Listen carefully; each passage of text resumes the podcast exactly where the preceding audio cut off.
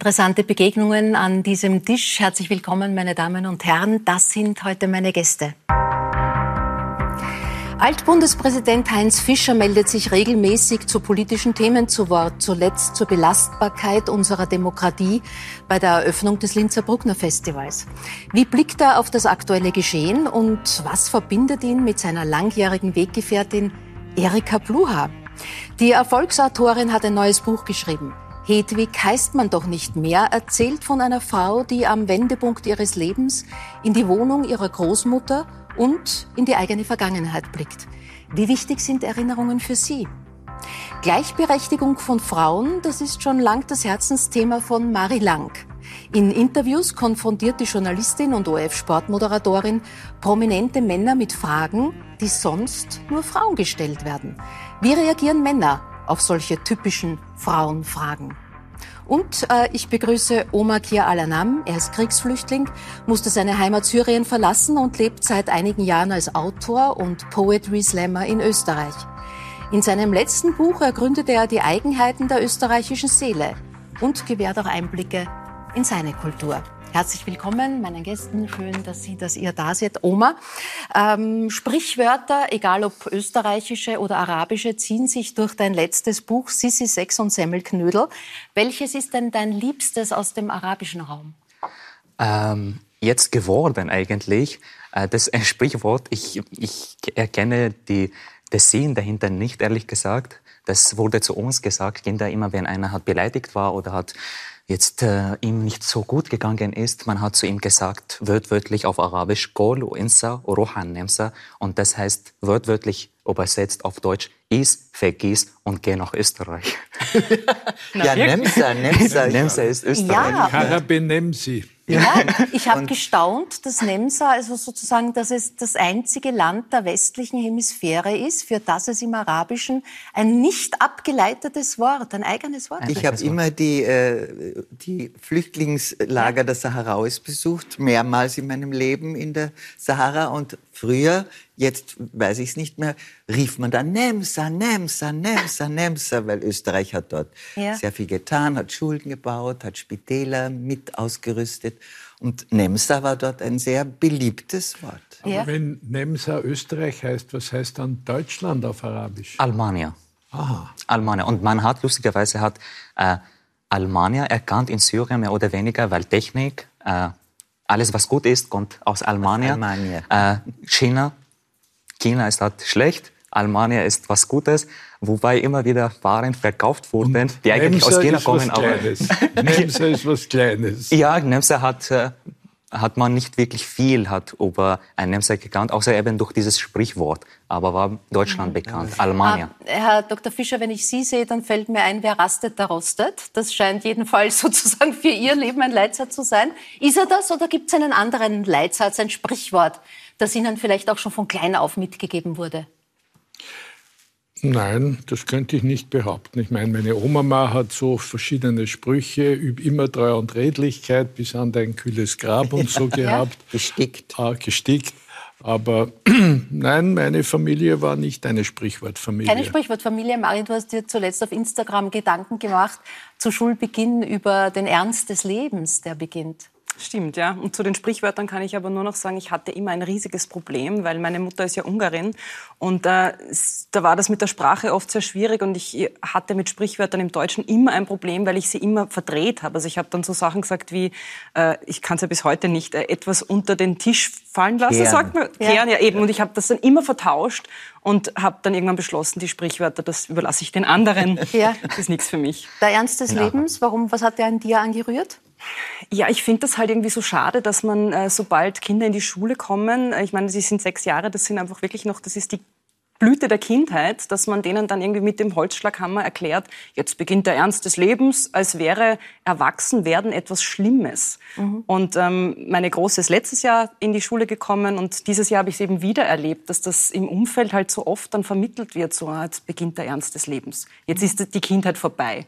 Und eigentlich sollte die Kindheit ja dann immer noch weitergehen. Mhm. Erika, in deinem neuen Buch kommt ein äh, Sprichwort aus Ghana vor. Das heißt, Worte sind schön, aber Hühner legen Eier. Was heißt das?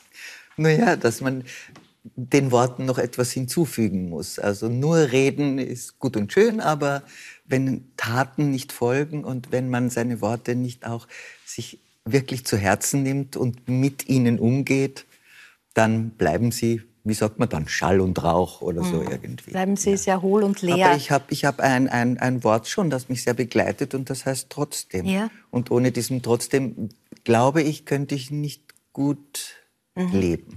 Trotzdem ist ein sehr kräftiges Wort, ein sehr kämpferisches Wort, was dann kann sogar ein trotziges Wort sein. Ja, und ist ein Wort, das dir ein Weitergehen signalisiert, ohne dass du jetzt glaubst, dass du ein Ziel erreichst. Denn wir erreichen ja unsere Ziele meist nicht. Aber ich meine halt immer, wenn wir die richtigen Schritte setzen in die für uns richtige Richtung, dann geschieht schon einiges. Also wie ich in der Schule war, hat es eine Jugendzeitschrift gegeben, die hat trotzdem geheißen. Ah, tatsächlich? Eine, eine, linke Na sicher war sie links. Studentenzeitung. trotzdem. Ach ja, die kannte ja. ich gar nicht. Ja, ja schau, da werden wir doch ein Exemplar finden. Aber ich habe zu diesem Ernst des Lebens füge ich jetzt wirklich etwas hinzu, das ist das Altsein. Wenn ich jetzt manchmal wo sage, ich bin eine alte Frau, was ich ja bin, also mit 82 Jahren ist man eine alte Frau, du, da erntet man die seltsamsten, nein, nur, nur älter oder was weiß Als ich. Also sie schauen eh Schlimmes. eh noch ganz gut aus. Für dein Alter. Für dein Alter. Und ich, ich äh, richtig gehend habe ich jetzt ein, ein, ein Bedürfnis, dieses Wort alt von seiner Beschämung zu befreien. Ich bin eine alte Frau. Das mhm. darf man doch sagen können, ohne dass man das Gefühl hat, ein Schimpfwort auszusprechen. Also beim Aber die anderen Leute glauben das auch. Beim Brucknerfest am vergangenen Sonntag hat mich der Vizekanzler Kogel als Altbundespräsident sehr höflich angesprochen. Und ich habe mich dann revanchiert und habe ihn Herr Jung Vizekanzler. und dann war er ein bisschen, ein bisschen irritiert. Tut der Altbundespräsident was mit Ihnen? Nein, nein, das ist korrekt. Also, dass das Alt vorne steht, Na, ich jetzt? Ich, ich weiß, dass das beim Kirchschläger auch so war und dass er das akzeptiert hat. Und das ist, und das ist so, wie die Erika sagt, das stimmt ja auch. Aber ich, ich bin ja noch ein Jahr älter älter wie du oder ein, ein halbes, halbes, zumindest. Ein halbes, ja. ja, natürlich, ja. Na gut. Wie du deinen 80. Geburtstag gefeiert hast, habe ich ihn schon ein halbes Jahr hinter mir gehabt. Ja. Aber das ist ja zum Beispiel auch was, was ich in meinem Podcast Frauenfragen den, äh, die Männer damit konfrontiere, nämlich mit dem Altern, weil ich schon das Gefühl habe, dass dieses alte Frau, äh, das geht schlechter durch als ein alter Mann. Ja. Also ein ja. alter Mann wird oft mit Weise und irgendwie gesetzt und der hat schon viel erreicht im Leben und alte Frau ist eben, ja. so wie Sie sagen, ein Schimpfwort fast. Aber apropos dieses Bruckner-Festival-Rede, die du jetzt unlängst gehalten hast. Da, da kommen wir noch drauf. Da kommen wir noch drauf. Erik möchte mit deinem Buch einsteigen. Hedwig heißt man ja. doch nicht mehr. Wir reden gleich über die Hedwig. Ähm, wie schaut's mit Erika aus? Heißt man noch Erika? Du, ich merke jetzt Erika sehr oft. A little bit of Monica, da, da, a little bit of Erika. Also das kommt und, und in, in amerikanischen Filmen Schon? oder so kommt oft Erika. Wenn Aber man natürlich heute in eine Schulklasse geht oder im Kindergarten und Erika ruft, kommt wer? Glaube ich eher nicht, aber da bin ich auch ein bisschen wieder die Falsche, weil meine Kinder haben auch sehr alte Namen. Ich glaube, hierzulande ist es noch nicht sehr gang und gäbe, weil es ein Nazi-Name war, nicht? Mhm. Klarerweise, auf der Heide blüht ein kleines Blümelein, Erika. Aber so im internationalen Film gibt es mhm. dauernd äh, Erikas. Also ich, ich habe beobachtet, dass das Statistische Zentralamt jedes Jahr eine Statistik veröffentlicht der zehn häufigsten ja. Buben- und Mädchennamen und da ist Erika jetzt, glaube ich, nicht dabei. Ja, das glaube ich auch. Am liebsten habe ich meinen Namen immer in Portugal, weil die können Plural nicht aussprechen. und da heiße ich Erika. Erika. Da höre ich es ganz gerne. Deine Großmutter, die hat Hedwig geheißen. Ja. Und die hatte auch eine Wohnung äh, in der Schlösselgasse im achten Bezirk, äh, wo dieser Roman spielt. Der achte Bezirk, in dem auch äh, Heinz Fischer mit seiner Frau wohnt. Jetzt für alle Nicht-Wiener, die das nicht kennen, kannst du ein bisschen diese Atmosphäre und auch die Erinnerungen, die du daran ähm, hast, ja. erzählen? Ja, schau, aber ich werde natürlich immer gefragt, wie weit meine Bücher autobiografisch sind. Mehr vielleicht als andere Schriftsteller, weil man mich halt auch in anderer Weise gut kennt. In diesem Buch gibt es wirklich etwas, und das ist absolut biografisch, das ist die Beschreibung dieser Wohnung meiner Großmutter. Denn nach dem Krieg bin ich dort immer schon mit der Straßenbahn hingefahren, in die Schlösselgasse, mhm. Florianigasse hinauf, mhm. Schlösselgasse hinein, letztes Haus vor der Biegung hinunter, da war der Bäcker Flamitzer, der die wunderbarsten Kipferln gemacht hat. Und diese Wohnung äh, habe ich in diesem Buch eigentlich mit, eine, mit einer großen, tiefen Erinnerungsfreude beschrieben. Die Protagonistin, die wie ihre Großmutter auch Hedwig heißt, äh, muss diese Wohnung sich ein bisschen wieder zurechtmachen, weil es natürlich eine unheimlich altmodische Wohnung ist, in einem Hinterhof hinaus. Zwei Zimmer gehen nach vor in die Schlösselgasse.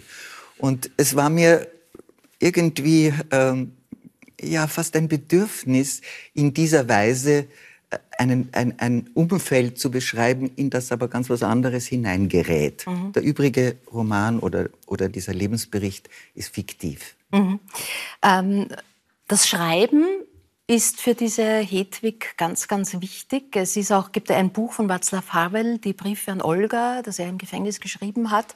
Ähm, das ist im Buch für ihre hab politische ich, Sozialisation gemeint, ja. ganz wichtig. Und auch in diesen Briefen an Olga heißt es, das Schreiben vergegenwärtigt mir die Welt. Ist es für dich auch so? ich könnte nicht leben, ohne zu schreiben. Und ich spreche jetzt aber wirklich nicht nur über das professionelle Schreiben, mhm. das zu einem Buch führt. Ein Buch ist ein Buch, ist ein Buch, wunderbar. Aber niederzuschreiben hat mir wirklich äh, sehr oft äh, geholfen zu überleben. Und es ist auch, steht ja schon in dem Wort, du, du schreibst nieder. Und ich bin so traurig, dass Kinder nicht mehr schreiben lernen. Denn es ist was anderes, wenn man so tippt ich glaube, dieser Vorgang, dass du, ich schreibe ja zu Hause sogar mit Tinte und Feder, weil das ein Vorgang ist. Du nimmst erst dieses Schreibgerät und dann hast du ein Papier vor dir und da kommt der Gedanke und dann mhm. kommt das auf das Papier. Der Oma Spannend. Ja, ich kenne, ich kenne das wirklich also hautnah, weil ich erinnere mich ganz genau an einen Moment, also Schreiben war für mich Heimat, nachdem ich meine Heimat verlassen musste. Das kann ich gut verstehen. Und das hat mich wirklich immer wieder begleitet und erzähle von Momenten, wo ich im Libanon wurde ich von der Familie eines Freundes aufgenommen, alles eng, auf der Straße wurde ich gemieden, in der Arbeit systematisch erniedrigt. Das ist der ein einziger Ort, wo ich halt mich fühlen konnte. Und ich habe Liebesgedichte für eine Nachbarin geschrieben, die eigentlich gar nicht gab, um nur zu überleben, weil diese Gedichte habe ich den Wänden vorgetragen. Anderer Moment, ich musste mit einem Schlepper, mit dem Auto, und wir waren fünf.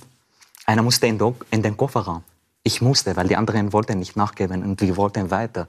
Und in diesem Moment der Verzweiflung, der Angst, der Dunkelheit, ich nahm mein Handy und schrieb ein Gedicht. Und das war für mich die Heimat, das Überleben und alles. Also Schreiben ist mehr als nur mhm. Schreiben und das Professionelle.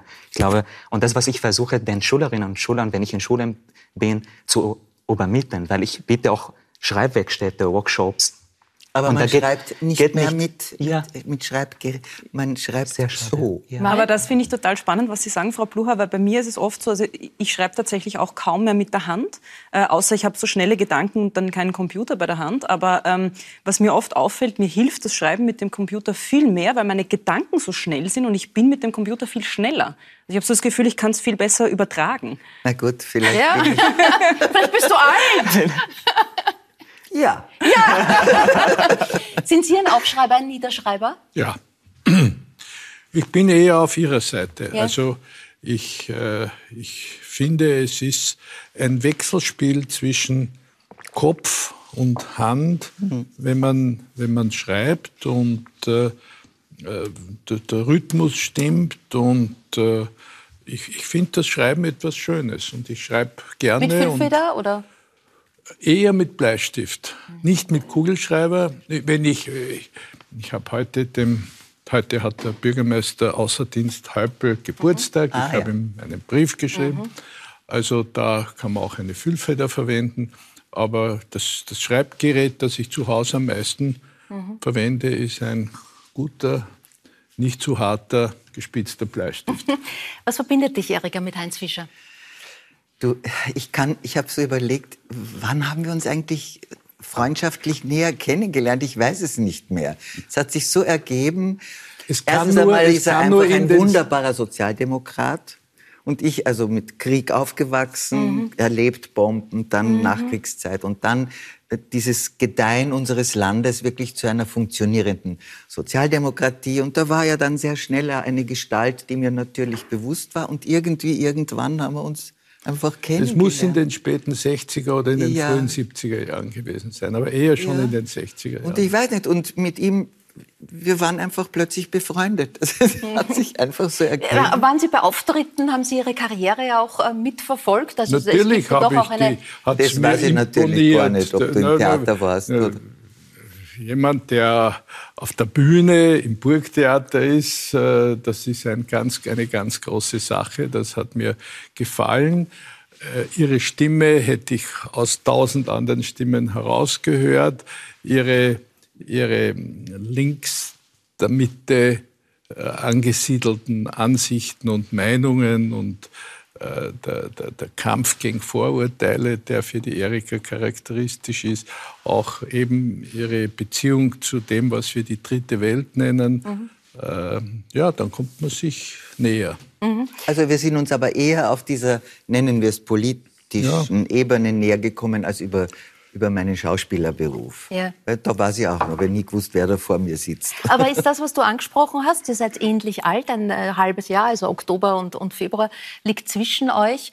Ähm, man war zur selben Zeit ähnlich alt, man hat ähnlich in die Welt geblickt und das ist verbindet automatisch. Das verbindet sehr und ich freue mich sehr, dass der Heinz mir da gegenüber sitzt denn das Altwerden, ich weiß nicht, ob du es auch in dieser Weise erlebt hast, ich habe schon so viele äh, Zeitgenossen verloren. Also du verlierst Menschen, wie du eben sagst, wo einen die, das ähnliche Jungsein, das ähnliche Älterwerden, das ähnliche, wo man so auf Augenhöhe befreundet ist, da verliert man eben, wenn man sehr alt wird, verliert man Menschen, die man liebt und die einem Gesprächspartner waren und mit denen man sich nicht mehr austauschen kann. Also wie zu meinem 80er, der Werner Schneider kurz drauf verschwunden ist. Das und vor so, wenigen Wochen der Rudi Edlinger ja, genau, oder der und das ist, das ist sehr, sehr schmerzlich. Und mhm.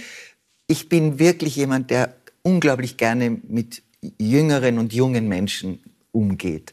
Aber es ist schon sehr traurig, wenn man mehr und mehr verliert, dieses Menschenumfeld, wo man sich wirklich gänzlich versteht, weil man es in gleicher Weise erlebt hat. Ja. Du bist in dieser durchaus äh, herausfordernden Zeit Uroma geworden. Ja. Merlin heißt der Knabe. Wie, wie, bist du als Uroma? Ich bin natürlich die Uroma, die im Stockwerk oben wohnt, aber ich ich, ich liebe ihn heiß. Er wird jetzt schon so schwer, dass ich ihn gar nicht mehr, mehr gut heben kann. Aber ich bin so gerührt, wenn er mich kennt. Ich, wenn er auf mich zuläuft, so mit offenen Armen, dann, äh, dann ist das etwas wirklich Berührendes und Schönes. Also ich, mhm. bin, ich bin nicht die Oma, die jetzt wirklich so viel mit ihm tut und so. Aber wir sehen uns ständig und er geht sehr gerne in meinen Räumen herum. Und ich singe mit ihm. Mhm. Und ich rede mit ihm. Ich denke, ich werde bald ihm auch was vorlesen, wenn das mhm. geht. Also ich werde ihn eher auf dieser, auf dieser Ebene äh, es gibt ja, ja wenn, man, wenn man den Jubiläen suchen will, dann findet man sie. Einen Eintrag, der heißt 1972, Erika Bluha singt. Ja? Ah. 50-jähriges Jubiläum hast ja. du da sozusagen, was, was dieses heißt. Thema betrifft. Und ein, ein kurzes äh, Zitat äh, dürfen wir uns anschauen. Lass die Jugend verfliehen und lass die nicht verwehren. Solang's atmest, solang kuscht die nicht. Lass das Gefund kann erzählen, dass die Freuden vergehen. Nur weil's alt wirst, deswegen wirst nicht blöd. Lass das Blut in dir wurdeln und alle anderen lass schurdeln. Nimm der Zeit für dein endliches Leben trink jeden Tag bis zur Neigen. In dein Gesicht sollst das zeigen, dass die Jahre sich nie was vergeben. Jeden Tag bis zur Neigen. In dein Gesicht sollst das zeigen, dass die Jahre sich nie was vergeben. Naja, siehst du, das habe ich schon früh angefangen, mir das alles zu überlegen. Das ist ein Wiener Lied, ja. das ist kein eigenes Nein. Lied. Aber äh, ich habe schon mit bisschen über 40 habe ich ein Lied konzipiert, ein eigenes, das ich bis heute singe. Das heißt, was heißt das nur? Ich werde alt. Ja? Mhm. Und wenn ich das jetzt singe und dann sage ich dem Publikum, wann glaubt ihr, habe ich das geschrieben? Knapp über 40, jetzt bin ich über 80. Dann gebe ich ihnen das immer ein bisschen so mit, dass ich es eigentlich immer noch mit einer ähnlichen Überzeugung mhm. zitieren kann. Das Erika Bluher, Heinz Fischer, eine Frau mit einer ganz großen Achtsamkeit für Worte und für Sprache. Wie geht es Ihnen eigentlich mit der veränderten Sprache, zum Beispiel auch in der Politik? Also gerade erst äh, kürzlich hat äh, Herbert Kickel mit einem nassen Fetzen Amtsträger aus dem Amt jagen wollen. Was tut das mit Ihnen, wenn Sie da manche Zitate und Interviews und Reden hören? Also ich glaube, da muss man einfach versuchen, es besser zu machen. Es hat ja keinen Sinn, äh, da sich auseinanderzusetzen, sondern äh, die Sprache ist sehr wichtig und Worte können sehr verletzen. Und äh, das gilt auch und besonders in der Politik, wie ich glaube. Ich habe nur eine abweichende Meinung, nämlich äh, am schlimmsten war die Sprache in der Ersten Republik, in der Zwischenkriegszeit. Das ist auch schiefgegangen. Aber man war auch in den 60er, 70er, 80er Jahren nicht zimperlich, wie, wie Bruno Kreisky seine erste Regierungserklärung nach seinem äh, Wahlsieg im Jahr 70 abgegeben hat ist, ist gesagt worden, das wird am Schindanger der Geschichte landen und es hat in den 70er Jahren noch viele antisemitische Vorwürfe gegeben im Parlament. Und wie gesagt, äh, Sie sitzen ja am Hirn, hat äh, ein Abgeordneter dem Herrn Vizekanzler Wittheim zugerufen, die politische Sprache war immer schon hart, aber sie wird manchmal jetzt zu hart. Und da ist schon ein bisschen Mäßigung mhm. notwendig. Die, die, Zitate haben Sie natürlich auch alle parat, weil Sie ja immer wieder gern aus, auch, auch, aus dem Parlament und dem Nationalrat die alten Stenografien lesen, wie ich einmal gelesen habe. Und Sie können ja sprachlich, haben Sie ja überhaupt einige Fähigkeiten, die kaum jemand hat. Also Steno können Sie, Sie können morsen, ja. Und Sie können Esperanto? Nein, letzteres nicht. Das steht zwar in, in, in Wikipedia, aber es, mein Vater war zwar Präsident der, der Esperantisten in Österreich, ein Freund von Franz Jonas, der auch ein, ein, Esperantist war. Meine Mutter hat Esperanto gesprochen. Sie haben, wie, wie ich als kleines Kind äh, in der ersten Klasse Volksschule war, oft untereinander Esperanto gesprochen, damit ich nicht verstehe, wenn sie über die Nazis geschimpft haben und in der mhm. Schule sage, ja, aber meine Mama hat doch gesagt und so, aber ich selber kann nicht Esperanto. Kann, konnten Sie ein bisschen was? Also ja, ein ja. bisschen, aber, aber nur vom Zuhören und ich habe es nie Wobei, ich glaube, jungen Menschen gelernt. muss man das heute schon erklären. Kennst du noch Esperanto, Mara? Ich habe es schon mal gehört, ja. Ja, du hast es schon gehört. gehört Oma, ja. weißt du, was Esperanto ja. ist? Das ist eine Kunstsprache, die von einem Europäer aus Polen, einem Arzt namens Samenhof, äh, erfunden wurde, wo, wo die verschiedenen europäischen Grammatiken sehr vereinfacht werden, möglichst äh, die Vokabeln äh, einfach und, und plausibel formuliert werden, gewisse Anklänge auch an, an, die, an die lateinische Sprache äh, genommen werden wegen ihrer Logik. Und dieses Esperanto kann man sehr leicht und sehr rasch lernen. Und die politische Philosophie dahinter war, die, die, die Erfindung des Esperanto geht auf die, das Ende des 19. Jahrhunderts zurück. Und es hatte besonderen Erfolg am Beginn des 20. Jahrhunderts, weil die Hoffnung war, die verschiedenen Völker Europas werden von ihren Regierungen äh, gegeneinander ins Feld geführt. Die Deutschen hetzen gegen die Franzosen, die Franzosen gegen die Deutschen. Und das wird nicht gelingen, wenn die Soldaten, wenn die Arbeiter miteinander reden können und, mhm. und, erkennen können, das ist auch ein Mensch und der, der hat auch Kinder und der hat auch etwas zu erzählen. Man hat gehofft, dass die, die, die gemeinsame Sprache, die, die, die das Proletariat oder die einfachen Leute Lernen dazu führt, dass der Krieg äh, zurückgedrängt werden kann. Und, und, dann ist passiert der schlimmste aller Kriege ja. ab 1939 trotz Esperanto. Wie die UNO gegründet wurde, war noch ein Antrag neben, neben Deutsch und mhm. neben Englisch und Französisch mhm. und Arabisch äh, auch Esperanto als UNO-Sprache zu wählen. Das hat mhm. starke Unterstützung gehabt.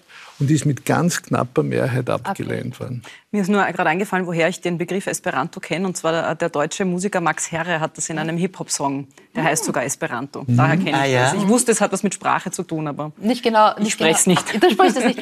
Bist du achtsam, was die Sprache betrifft? Ich meine, das ist ja heute durchaus kompliziert. Genderst du, äh, achtest du auf Political Correctness und all diese Themen? Ja, durchaus. Und ich finde, also das Wichtigste, was mit Sprache zu tun hat, ist einfach wirklich die Achtsamkeit. Also ich bin jetzt keine dogmatische, man muss gendern und immer und überall, weil ich habe schon das Gefühl, dass das Menschen auch oft hemmt, dann mit Sprache überhaupt umzugehen. Und ähm, solange man bedenkt, dass wir alle immer mit meinen, finde ich, hat man schon sehr viel gemacht. Und mir ist es natürlich schon wichtig, und das habe ich im Buch ja auch versucht, äh, durchwegs zu gendern, weil immer nur zu sagen, naja, die Frauen sind eh mit gemeint. Und es war ja immer so, die Welt verändert sich, Sprache verändert sich und Sprache schafft einfach Realität. Mhm. Und ich merke das an meinen Kindern, wenn meine Sechsjährige, wenn wir Bücher anschauen, die schon älter sind und sie dann zu mir sagt, Mama, das ist aber schon gemein, dass da irgendwie immer nur Polizisten sind und Piloten. Ähm, Frauen können ja auch Pilotinnen werden. Und das finde ich dann so faszinierend, dass es wird einem immer gesagt, na ja, wir Frauen sind eh mitgemeint, aber wenn einem sechsjährigen Kind, einem Mädchen auffällt, die fühlt sich nicht mitgemeint, da stimmt ja dann was nicht. Mhm. Genderst du, Erika? Äh, ich habe gegen das Gendern so eine, eine, auch leichte Einwände, ist schon in Ordnung, aber das ist mit jeder Political Correctness ist das so eine Sache. Also man gendert brav, aber dahinter passiert überhaupt nichts. Mhm. Mir ist, wie wir schon vorher sagten, mir ist lieber, es passiert wirklich in der Überzeugung etwas Wesentliches als jetzt genau in der Sprachformulierung. Und was die äh, brutale, was weiß ich, politische äh, Rederei betrifft, sie sollten alle ein bisschen besser und reden können, finde ich oft. Nicht, mhm. nicht dass der Kickel so das und das sagt, sondern ich merke überhaupt, dass Politiker zum Teil einfach ein schlechtes Deutsch sprechen. Ich, ich bin irritiert, wenn grammatische Fehler passieren, äh, die mich einfach stören. Das, also das verstehe ich, ich hab, überhaupt nicht. Ich habe das Gefühl, jetzt, jetzt ist gerade Wahlkampf. Jetzt ist gerade Wahlkampf in Deutschland. Ja. Also jetzt geht's auf Spitz oder Knopf. Jetzt ja. ist die heißeste Phase. Ja. Aber wenn ich mir die drei Spitzenkandidaten anschaue im, im Gespräch, ich finde, das ist anders besser, als zivilisierter Wirklich, als weil sie ein Orden... Das tut, oh. Und dann, muss ich, ja. und dann muss ich eine Prüfung machen, um zu beweisen, dass ich genug Deutsch spreche, um die Staatsbürgerschaft überhaupt zu bekommen. Ein, ja, zu bekommen. Aber du und ich war bei der Frau beim, beim Amt und habe gesagt, verstehen Sie mich überhaupt, was ich rede? Rede ich mit denen jetzt, mit Ihnen Japanisch? Na, aber ich muss eine Prüfung machen, um zu beweisen. Und das ist wieder typisch österreichisch. Man braucht für alles hier ein Papier. Ja. ja. Na gut, äh, vielleicht ist das in, in Ja, ja äh, du hast es ja schnell gemerkt, dass die Sprache schon noch der Schlüssel hier zu deinem Leben, auch zum, zu, zum Thema Integration ist. Du sprichst von der Macht der Wörter, die sie haben, bist schließlich auch Poetry Slammer geworden Eben. und da Dritter bei den österreichischen Meisterschaften. Ja. Äh, wir schauen da ganz kurz rein in einen, einen Slam von dir mit einem ganz wichtigen Thema. Kennst du mich nicht? Ich bin Flüchtling. Liest du Zeitungen? Alle paar Tage komme ich in die Zeitung. Ein Flüchtling hat eine Frau vergewaltigt. Ein Flüchtling hat etwas gestohlen. Ein Flüchtling ist in ein Geschäft eingebrochen. Ein Flüchtling, ich bin der, den jeder Politiker kennt. Jeder Politiker kennt meinen Namen. Hast du noch nie einen Politiker sprechen hören? Ich bin in seiner Rede die Einleitung, der Hauptteil und der Schluss. Du bist der, den jeder Politiker kennt. Ähm, am 1.10. ist der lange Tag der Flucht. Es wird viele Veranstaltungen in ganz Österreich geben. Was wünschst du dir denn zu dieser Diskussion? Äh, Gibt es einen wichtigen Input? Das ist ein sehr Thema, das man sehr differenziert angehen muss. Es ist ja wahrlich nicht einfach und die täglichen Nachrichten dazu äh, prägen es natürlich, so wie du, wie du gerade gesagt hast. Was, ist, was wünschst du dir? Was, was ich mir wünsche, weil es geht um die Liebe zu diesem Land und zu unserer Gemeinschaft dass so ein Thema nicht nur ausgenutzt wird, um Politik darauf zu machen, sondern dass wir wirklich genau hinschauen. Wir wollen nicht alles schön einreden und sagen, alles funktioniert super, weil es gibt viele Probleme, auch im Integrationsbereich. Aber wie wir das ansprechen, dass die Sprache, die wahnsinnig wichtig ist, und zweitens, dass wir ehrlich damit meinen und wirklich nach Konzepte suchen, wo wir diese Probleme lösen können und nicht nur eine Showpolitik machen. Weil oft kommt mir vor, es wird über Migrantinnen geredet, es wird äh, für sie auch Konzepte entwickelt, aber nicht mit denen. Und ich bin der Meinung, dass die Stimme der Migrantinnen wahnsinnig wichtig ist, weil die sind die Experten in Praxis. Es ist nicht so, wie ein Politiker, der in seinem Amt steht oder sitzt, aber wirklich vom echten Leben drinnen nicht weiß, wie die, die Dinge funktionieren. Also unsere Stimme ist wahnsinnig wichtig und die soll mehr gehört mhm. werden. Und das fordere ich nicht nur, sondern das tue ich auch selber. In meinem neuen Buch, das jetzt im Dezember kommen wird, unter dem Titel Feig, faul und frauenfeindlich eigentlich, was er zu mir gesagt wird oder das ist die Einstellung von einem Araber von mir, dass ich auch da versuche, auf der anderen Seite auch die Probleme nicht mit der Community zu beschäftigen und nicht immer von der Gesellschaft hier, von der Politik zu verlangen und nur in der mhm. Opferrolle zu sein und sagen, ich bin Opfer, ich brauche Hilfe und ihr seid schuld. Na, ich schaue auch, beschäftige mich mit meiner Community, mit den Dingen, die da schieflaufen. Mhm. Aber wir brauchen diese ehrliche Diskussion, die leider mhm. fehlt.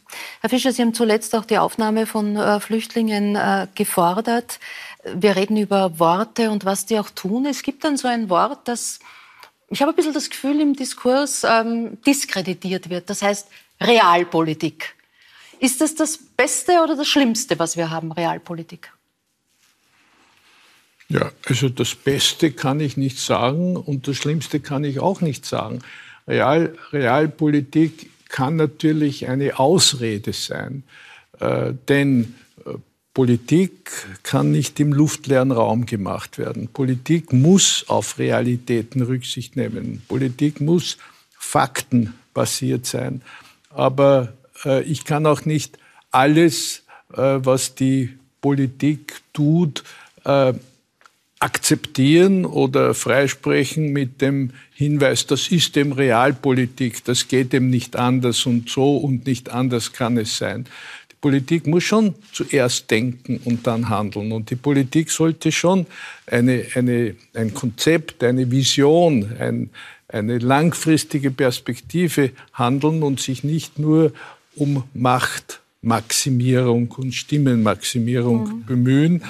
Und darum hat in meinen Augen das Wort Realpolitik einen leicht negativen Beigeschmack mhm. und ist nicht etwas, was ich als ideal betrachte. Wie tut es dir, wenn du hörst, das ist realpolitisch Schau, nicht anders möglich? Menschen, die ich so im, im politischen äh, Umfeld, das mich begleitet hat, zum Beispiel überaus acht, der Václav Havel wurde Politiker.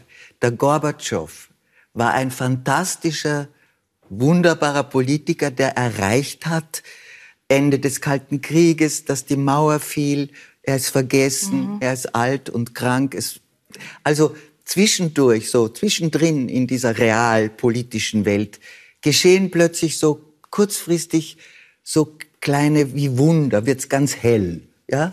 Und das hält leider nur sehr kurz an. Also es schließt sich dann gleich wieder die sogenannte Realpolitik über das Ganze drüber und man schaut, dass man schön real weiterkommt. Ich bin nicht sehr zufrieden, überhaupt in meinem eigenen Leben mit reiner Realität zu leben. Ohne Erfindung mhm. könnte ich nicht existieren. Aber wer das gut gemanagt hat, war halt der Bruno Kreisky. Ja. Weil er dem kann man nicht absprechen, dass er nicht seine, seine Visionen, sein, sein Bild genau, von einer Gesellschaft dazu. gehabt. Aber naiv war er auch nicht. Und er war ein, er hat einen Schuss Realpolitiker gehabt, den man wahrscheinlich braucht, aber das darf nicht alles sein. Da muss noch drüber ein Überbau. Nun hat er eben auch diese Sozialdemokratie in einer wunderbaren Weise ja. eine Zeit lang wirklich geschaffen und auch, auch gehalten. Äh, Sie haben beim, äh, bei der Eröffnung des Linzer Bruckner Festivals eine viel beachtete Eröffnungsrede zum Thema der Belastbarkeit der Demokratie gehalten. Ähm, wenn wir uns so umschauen, die letzten Monate, in Jahre durchaus, kann man ja sagen, sie ist sehr belastbar. Oder reizen wir das zu sehr aus? Also die, meine These ist, äh, die Demokratie ist belastbar, sie ist sehr belastbar, aber sie ist nicht unbegrenzt belastbar. Und wir müssen uns daher immer auch die Frage nach den Grenzen der Belastbarkeit mhm. stellen. Eine zweite These von mir war, dass äh, eine Verfassung ein ganz entscheidender Faktor für eine Demokratie ist. Aber die Verfassung allein genügt noch nicht, wenn nicht auch der Wille vorhanden ist, demokratisch zu handeln und die Demokratie mit Leben zu erfüllen. Und äh, in der Ersten Republik hat ein Hochwasser mhm. äh, alle Dämme der Verfassung und der Demokratie gesprengt, nämlich das Hochwasser antidemokratischer und äh, autoritärer und letztlich auch faschistischer Tendenzen. Also dieser Umgang mit der Demokratie zu wissen, äh, wir können der Demokratie nicht alles zumuten, das ist wichtig. Und äh, da gibt es natürlich dann auch konkrete Beispiele. Also wir müssen mit dem Rechtsstaat sorgfältig umgehen und wir, wir, wir dürfen im Bereich des Rechtsstaats auch kritisch sein. Man darf auch ein Gerichtsurteil sachlich kritisieren oder eine, eine Entscheidung. Aber man darf nicht politischen Druck auf die Justiz ausüben. Mhm. Man darf nicht versuchen, die, die, die Justiz so unter Druck zu setzen, dass bestimmte Entscheidungen von vornherein äh, einen, einen üblen Anstrich mhm. bekommen. Mhm. Du hast ebenfalls schon eine Eröffnungsrede beim Bruckner Festival gehalten und die hast du, als du Heinz Fischers Rede gehört hast, hast du dir dich in Erinnerung ich, gerufen? Ja, ja, und ich, ich könnte das, würde das Ende vielleicht ganz gerne ja, vorlesen, weil das bitte. hat erstens was mit dem Altsein und mit der mit Kultur was zu tun. Ja. Und zu diesem Thema mit, mit der Belastbarkeit, mir ist der Begriff wäre den Anfängen so wichtig. Weil wenn man beobachtet, wie faschistoide Tendenzen sich irgendwo einnisten können, das kann so, so, so lieblich daherkommen, so fast unsichtbar und sich dann doch einnisten. Also ich hoffe, ich raube euch da jetzt nicht zu viel Zeit. Aber schau, ich habe da zum Beispiel gesagt, ich persönlich habe mir vorgenommen, mich furchtlos in dieses Eck des Altseins oder Altmodischseins werfen zu lassen, wenn es denn sein muss. Und zwar ohne mich selbst auch nur eine Sekunde so zu fühlen, aber geschützt vor modischem Unfug und Modernismen und sehr wohl in der Lage, die Unterscheidung zu reaktionärem Konservativismus mir selbst präzise belegen zu können und keineswegs willens, mich in diesem Eck zu bescheiden oder dort mein menschliches Prestige um die Ecke bringen zu lassen. Im Gegenteil, willens, Kultur weiterhin als kulturpolitische Herausforderung für mich selbst anzunehmen. Nehmen wir die Herausforderung unserer Zeit durchaus an. Lassen wir uns dazu herausfordern, den präparierten, trendgerechten, machtangepassten Leitbildern, sei es in der Kunst oder in der Politik, stets das Bild des Lebens entgegenzusetzen. Denn jeder von uns trägt es in sich. Mhm. Und daran glaube ich ganz einfach. Ja, apropos Alter, äh, in einem Jahr wählen wir wieder einen Bundespräsidenten oder eine Bundespräsidentin. Was wünschen Sie sich denn? Soll Alexander van der Bellen weitermachen? Also ja. wenn er sich dazu gesundheitlich ja. in der Lage fühlt und wenn er, wenn er die Freude hat und den inneren Antrieb spürt, dann soll er es machen. Und dann werde ich so wie bei der ersten Wahl für ihn stimmen. Mari, braucht es eine Bundespräsidentin oder wäre es Zeit für eine Bundespräsidentin? Längst überfällig, habe ich das Gefühl gibt so viele großartige PolitikerInnen ähm, auf der ganzen Welt. Jetzt habe ich, hab ich gegendert und habe eigentlich die Frauen gemeint. Die, die, wollen nicht alle österreichische Bundespräsidenten das ist werden auf der ganzen Aber es ist trotzdem gut, wenn man in die Welt schaut und sieht, wie viele äh, tolle Frauen es gibt, die einfach äh, Politik äh, Länder anführen. Und äh, ich glaube, davon kann man sehr viel lernen. Und ich weiß nicht, ob wir hier äh, schon so weit sind. Ich würde es mir wünschen. Mhm. Erika Bluer war ja einst zumindest im Gespräch. Ich habe sie mal gefragt, okay. ob ich kandidieren wollen würde. Das fand ich ein ehrenvolles Angebot. Ja. Ne? War einfach, dass man das gefragt wird, aber mhm. es, ist, es ist jedes politische Amt denn doch auch mit einer politischen Partei verbunden und das mhm. wäre nichts für mich. Ich möchte mhm. da auch, auch jedes politische Amt schon, aber nicht jedes staatliche Amt. Aha würde ich sagen. Ja. Mhm. Ja. Na gut, aber ich habe gefunden, das ist nicht meine Nicht Aufgabe. deine Sache. Ja. Gibt anderes zu tun für dich. Mari, zu deinem Podcast, der sehr viel beachtet und auch mittlerweile ausgezeichnet wurde, gibt es jetzt ein Buch oder wurde weiterentwickelt zu einem Buch. Frauenfragen heißt es. Erzähl all denen, die das nicht wissen, was du da tust. Du stellst prominenten Männern Fragen, die sonst immer Frauen gestellt werden. Was sind das zum Beispiel für Fragen? Ah, das sind so ganz oberflächliche, klassische Fragen, die Frauen auf ihr Aussehen reduzieren, so wie, wow, Herr Fischer, Sie haben eine tolle Haut, was, wie schaffen Sie das in Ihrem Alter so gut auszusehen? Oder, ähm, okay, Sie haben äh, einen guten Modegeschmack, wie wichtig ist Ihnen denn Mode? Genau, zum Beispiel. Also all, all das, was Frauen ja in der Öffentlichkeit äh, stets zu hören bekommen und das schon eine Art Reduktion auch ist, also Ablenkung von, ihrem, von ihren eigentlichen Leistungen. Und was mir dann aber auch sehr wichtig war, und das äh, hat mit meiner persönlichen Geschichte zu tun, warum äh, ich in Sachen Gleichberechtigung so einen Antrieb erlebe, gerade äh, aktuell, also so eine Energie auch spüre, ähm, dass wir Männer immer ausklammern, wenn es um Familie geht. Also Kinder werden in unserer Gesellschaft nach wie vor Frauen zugeordnet. Und es ist jetzt völlig egal, in welcher Position eine Frau ist, aber sobald sie Kinder hat oder im gebärfähigen Alter ist, wird sofort diese Frage gestellt. Wie wird sich das denn ausgehen können? Wie, wie haben Sie das denn geschafft mit vier Kindern und diesem tollen Job?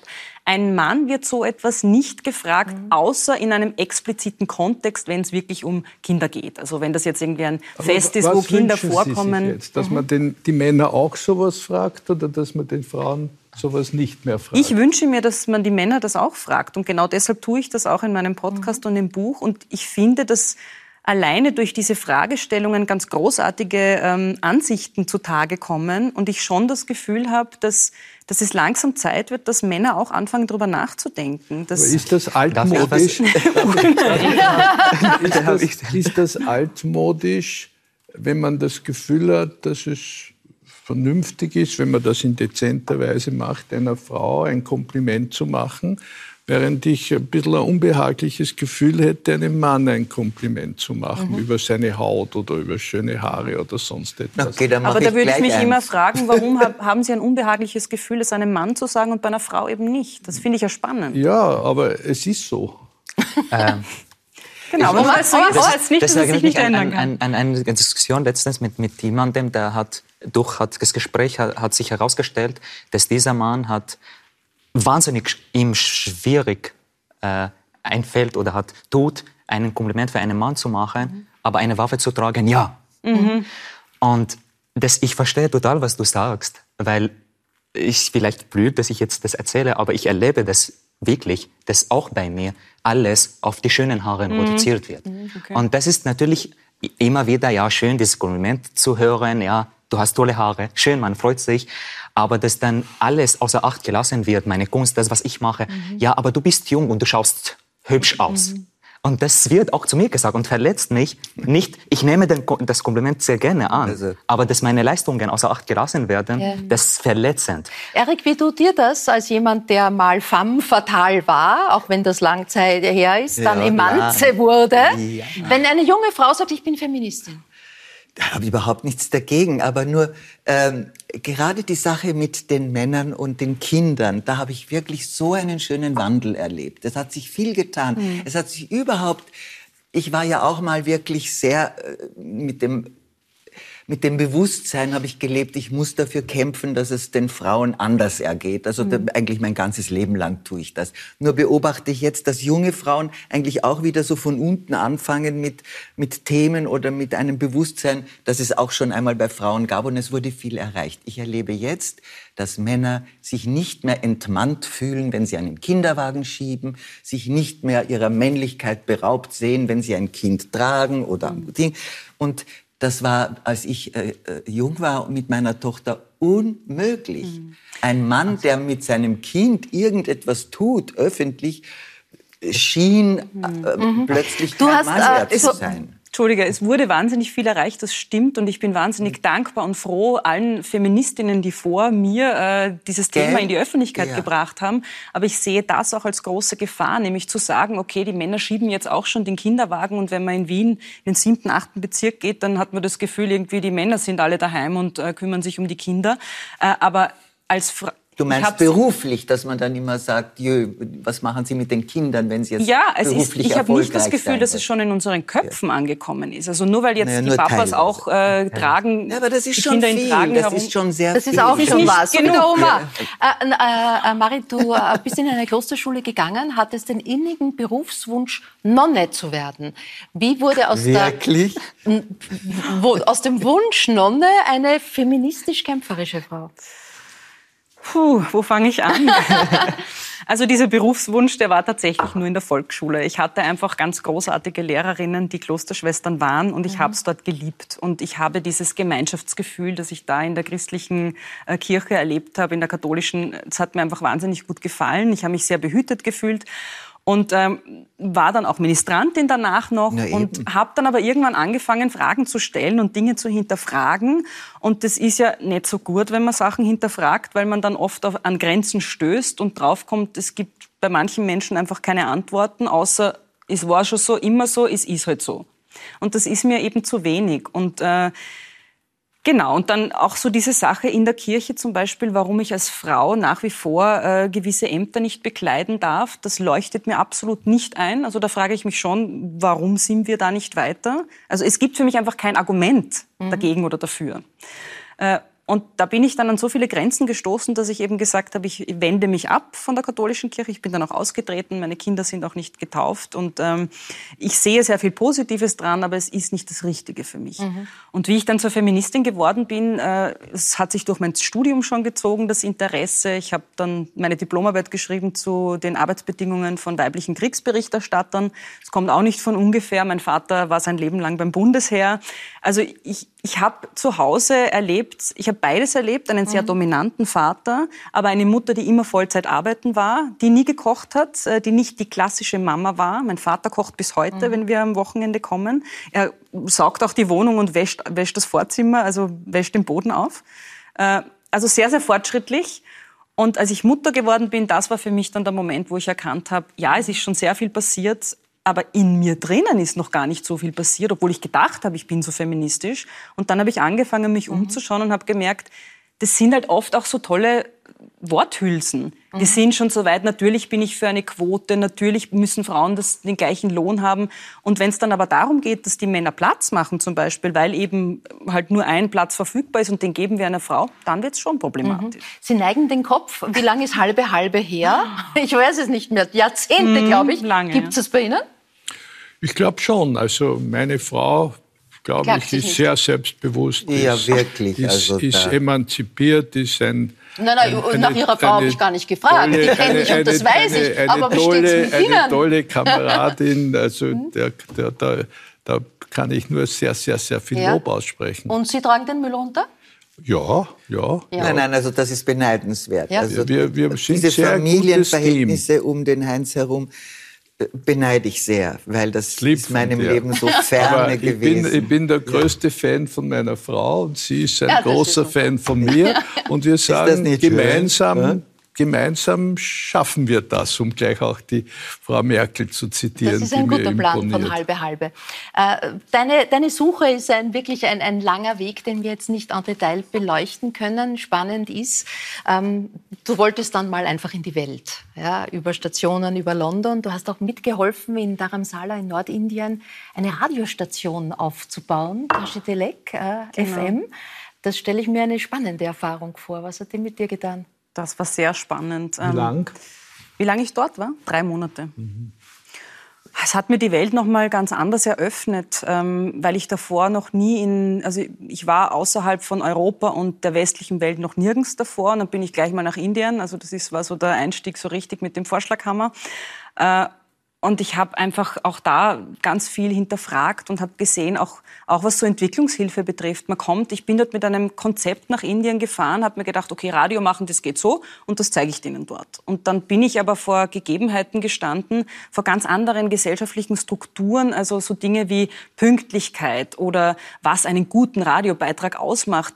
Da war es dann oft schon äh, gut, dass man einfach irgendwas aufgenommen hat und irgendwas senden konnte. Also ich habe dann auch wirklich so hinterfragt, so was, was ist mein äh, Denken von, wie man etwas, etwas richtig macht? Es gibt nicht eine Wahrheit. Also vielleicht ist das so meine Erkenntnis äh, von ja, dieser Reise. Es gibt nicht eine Wahrheit. Die Realität ist ganz unterschiedlich. Und das ist, zieht sich ein bisschen mhm. so wie ein mhm. roter Faden durch meine Biografie, habe ich das Gefühl, weil auch meine Reportagesendung, die ich im Fernsehen hatte, mein Leben, das war auch so ein Hinspüren in unterschiedliche Lebensrealitäten. Und mit Frauenfragen mache ich ja auch das, ein bisschen mhm. zu verstehen, Warum ticken Männer so, wie sie ticken? Warum haben die Gleichberechtigung nicht am Radar vielleicht? Warum sagen sie, es passt eh schon alles? hinzuspüren, ja, warum ist jemand so, wie er ist? Das, mhm. das finde ich wahnsinnig Diese spannend. unterschiedlichen Perspektiven. Oma, was hast du in Syrien über Österreich gewusst? In Syrien ganz wenig eben, also nur über dieses Sprichwort Nemsa, aber sonst eigentlich nicht, nicht sehr viel, eben weil man hat mehr eher über Alemannia, über Deutschland ja. gewusst. Und dann kommt ein Buch aus, Sissi Sex und Semmelknödel. ja. Sind das wir? Äh, das ist natürlich das Spiel hat mit dem, mit dem Titel. Äh, die, ich, ich fand eine sehr spannende Frage, die mir immer gestellt wurde, nachdem das Buch rausgekommen ist. Ja, Herr K. Al-Anam, was haben Sie über die österreichische Seele rausgefunden. Als ob jetzt alle gewartet haben, dass der Araber kommt und ihnen erzählt, wie sie sind. Und was ich gesagt habe, allgemein gibt es nicht diese österreichische Seele, weil die Österreicher wahnsinnig unterschiedlich sind. So wie die Syrer. Ich, genau, wie die Araber, so wie uns Menschen eigentlich. Und das zu erkennen, glaube ich, ist, ist der Sinn. Aber meine Erfahrungen mit Österreichern, die ich immer mitgemacht, mit, also gemacht habe, da gibt es dieses Bild von einer schönen Frau, die dich skeptisch anschaut. Bis du zu ihr gehst, mit ihr redest, dann beginnt sie zu lächeln. So sind die Österreicher für mich mittlerweile geworden oder so habe ich sie erlebt. Sie sind skeptisch, zurückhaltend, weil sie Angst haben, weil sie dich nicht stören wollen, weil, weil, weil, bis jemand hat auf sie den Weg oder den ersten Schritt macht, dann lächeln sie und sie können lächeln und sie sind doch sehr freundlich und man hat ein anderes freundliches Gesicht als das äh, äh, grantige Wiener Gesicht. Er sieht das sehr positiv. Ne? Was, ja, und das ist die Einstellung. Ich glaube, das ist eine Sache der Einstellung. Mein absoluter Lieblingswörter, äh, äh, Wörter, äh, Sprichwort, Sprichwort ja? ist eigentlich, wenn man Angst vor Geister hat, werden ihm Geister begegnen. Mhm. Und das, das ist für mich wirklich absolut real im Leben. Das ist alles im Leben eine Sache der Einstellung. Wenn ich mit dieser Einstellung auf die Straße gehe, dass die Österreicher Rassisten sind, dann werde ich diese genau Sorte von Menschen, die er gibt, begegnen. Umgekehrt auch das Gleiche. Wenn ich diese Einstellung, die Araber sind so und die Araber sind so, dann gehe ich die Straße, auf die Straße und ich nehme nur diese auffällige Verhältnisse äh, wahr, weil diese Einstellung er in meinem Kopf ist. Ähm, du hast schon angedeutet, ein Fluchtweg hat dich ähm, aus Syrien, nämlich dann zum Zeitpunkt, wo du äh, zum Militär solltest und äh, für dich gewusst hast, dass du äh, keine Waffe auf jemanden richten möchtest, zuvor schon bei Demonstrationen gegen den äh, Präsidenten äh, mitgemacht, das heißt, du warst gefährdet, dann über die Türkei, über Libanon mit einem Schlepper dann nach Österreich geführt. Wie präsent ist diese Zeit noch? Und wann war das? Äh, das war zu, äh, bei zu dieser Zeit sogenannte Flüchtlingswelle, also 2014, Ende 2014, mhm. Ende November 2014 kam ich nach Österreich, ist die Präsenz, ist ein Teil meiner Biografie und ich habe lange versucht, nicht der Flüchtling zu sein und immer wollte ich das widersprechen. Nein, ich bin nicht Flüchtling. Wie hat viele andere meine Landesleute mhm. oder Syrer, die auch nach Österreich geflüchtet sind. Und da kam ich auf, darauf, eigentlich, ich bin der Erste, der mit diesem Begriff Probleme hat. Wie erwarte ich von den anderen, dass sie mit diesem Begriff keine Probleme haben? Ich muss mich mit dem Begriff erst beschäftigen. Und jetzt sage ich, ich bin der Flüchtling, weil das ist das ist mein, ein Teil meiner Biografie, aber das bin ich nicht alles. Ich bin der Künstler, ich bin auch der Kind, der was anderes erlebt hat, eine tolle Kindheit, aber nicht nur etc. etc. etc. Auch der jetzt der Vater geworden ist, ein Vater zwei, von einem zweijährigen Sohn. Die ist Präsenz. Ich werde auch meinem Sohn davon erzählen, aber nicht mhm ihm, um ihm zu sagen, schau, es war schwierig, schau, es, es war so, sondern vielleicht um ihm zu sagen, lehne jede Waffe ab. Das Mutige im Krieg ist nicht Teil, daran teilzunehmen. So beendet sich der Krieg. Ähm, und von dieser Zeit von Flucht werde ich auch meinem Sohn erzählen. Es ist Präsenz, aber das ist nicht das alles, mhm. weil ich könnte behaupten, dass ich das verarbeitet habe, auch durch Schreiben. Heinz Fischer war damals Bundespräsident, als du hierher gekommen bist. Ja. Hast ja. du das wahrgenommen? Eigentlich damals nicht. ich erinnere an den Moment, wo wir an der Grenze waren im Bunkerland. Wir wurden von zwei Polizistinnen eben aufgenommen und die haben die ganze Zeit Austria, Österreich gerufen und wir wirklich zwei andere, mit denen ich unterwegs war, der eine hat zu den anderen gesagt, Scheiße, sind wir in Australien? Weil wir gedacht haben, Australien. So, ich habe wirklich nicht viel gewusst. Was ich gewusst habe, ich suche nach einem Ort, wo ich ankommen kann und wo ich ankommen gelassen werde. Das ist ja so schön, wie Österreich meine Heimat wurde. Ich meine, ich, ich die ich so, so viel darüber schimpfe, dass ja. wir so, so sperrig sind im mhm. Aufnehmen von, von Flüchtlingen. Ich freue mich über diesen Titel, ja. wie Österreich meine Heimat wurde. Ja, das dass, ist das Dass Danke. das einer sagen kann, das finde ich, das, das tut mir als Österreicherin Du sagst, Heimat ist eine Möglichkeit. Und eine Entscheidung erhältst. auch. Mhm. Also es ist eine Möglichkeit, die du gibst. Man gibt mir, man hat mir eine Heimat gegeben, indem man mich angelächelt hat. Weil das hat geheißen, du bist willkommen. Und das hat mir wahnsinnig viel bedeutet. Und das, was bei Menschen bedeutet und macht, die diese Flüchterfahrungen gemacht haben, das, das konnte kein Politiker, Entschuldigung, das sich vorstellen. Weil das gibt viel. Das ist eine Möglichkeit, die man gibt, die man erhält. Mhm. Aber das ist auch eine Entscheidung. Weil ich sage Danke. Ich bedanke mich natürlich bei diesem Land, bei vielen Leuten, die ich begegnen durfte, die mir eine Heimat geworden sind. Aber auch das andere, wie Österreich meine Heimat wurde. Weil damit sage ich, dass Österreich auch meine Heimat ist. Auch wenn ich weiß, dass Menschen in diesem Land gibt, die mich nie nie als Österreicher akzeptieren werden, weil ich anders ausschaue, weil ich Oma heiße, weil ich woanders geboren bin. Zu denen sage ich, wie Österreich meine Heimat wurde. Das ist eine Entscheidung. Die Zahl 7 spielt eine große Rolle in deinem Leben? Ja. Damals schon, weil sie die Hausnummer war. In Graz wieder. Und äh, da gibt es eine schöne Geschichte, ähm, wie du in diesem Haus mit der Nummer 7 gemerkt hast, dass, dass dir die Terrasse fehlt, der freie Raum. Warum? äh, die, um zu rauchen eigentlich damals. Und man hat, man, man hat gelernt. Es gibt die lyrische Version. äh, ich stehe auf der Leitung. Nein, nein, nein, nein. Um zu rauchen. ja, um zu rauchen hat er gesagt. Aber es gibt eine sehr lyrische Geschichte, die mit dem Sternenhimmel zusammenhängt. Ja. Mit Sternenhimmel, jetzt ja. erinnere ich mich nicht an diese Geschichte. Ja, ich weiß mehr, mehr, mehr, weiß mehr, ich weiß mehr über dich, als du weißt. dass, du, dass, du, dass du das, die Terrasse immer gebraucht hast, um in um den, den Sternenhimmel zu schauen, denn da gibt es auch wiederum ein, ein, ein Sprichwort, an das du dann immer gedacht hast. Mm. Das wollte mir jetzt, das jetzt, jetzt im Moment nicht. Ja, sagst du mir ich das ich habe die Interviews zu gut gelesen, das weiß ich nicht. Ich kenne nicht arabische Sprichworte. Wer, wer in die Himmel blicken kann, ja. der stoppt ihn nichts. Ja, ich glaube, ich sowas glaub, in dieser Art, glaube ich. Jetzt fällt mir nicht wirklich Ja, schau, jetzt wollte ich ein lyrisches Ende mit einem Sprichwort, wo wir doch mit Sprichwort begonnen haben und du crasht es. Es tut mir sehr leid. Das mache ich jetzt alles kaputt. das ist eh ganz schön. Wer nicht in den Himmel sch äh, ja. schauen kann, kann auch nicht leben oder so irgendwie. Ja. Das ist ja eh schön. So, so wäre es gegangen. Ein selbst erfundenes. Wozu haben wir eine Dichterin? Ja, genau. Sie macht uns eins. Sie schreibt uns eins. Ich danke euch ganz herzlich. Dankeschön. Äh, danke, Mari. Äh, danke, Oma. Danke, liebe Erika. Ich danke Ihnen, meine Damen und Herren, für Ihr Interesse. Äh, dass Sie mit dabei waren, darf Sie einladen, auch nächste Woche zu kommen.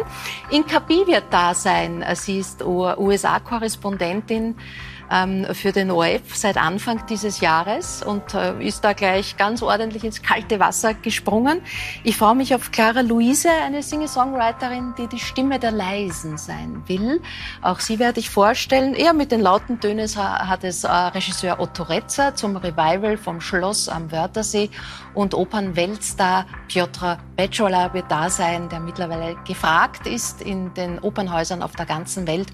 Aufgewachsen und geprägt wurde er ähm, durch das kommunistische Polen und auch darüber werden wir reden und auch über die Zeit, wo er der König der Kärntner Straße war und als Straßenmusikant hier musiziert hat. Das war's für heute. Danke meinen Gästen, danke Ihnen, auf Wiederschauen und eine gute Nacht.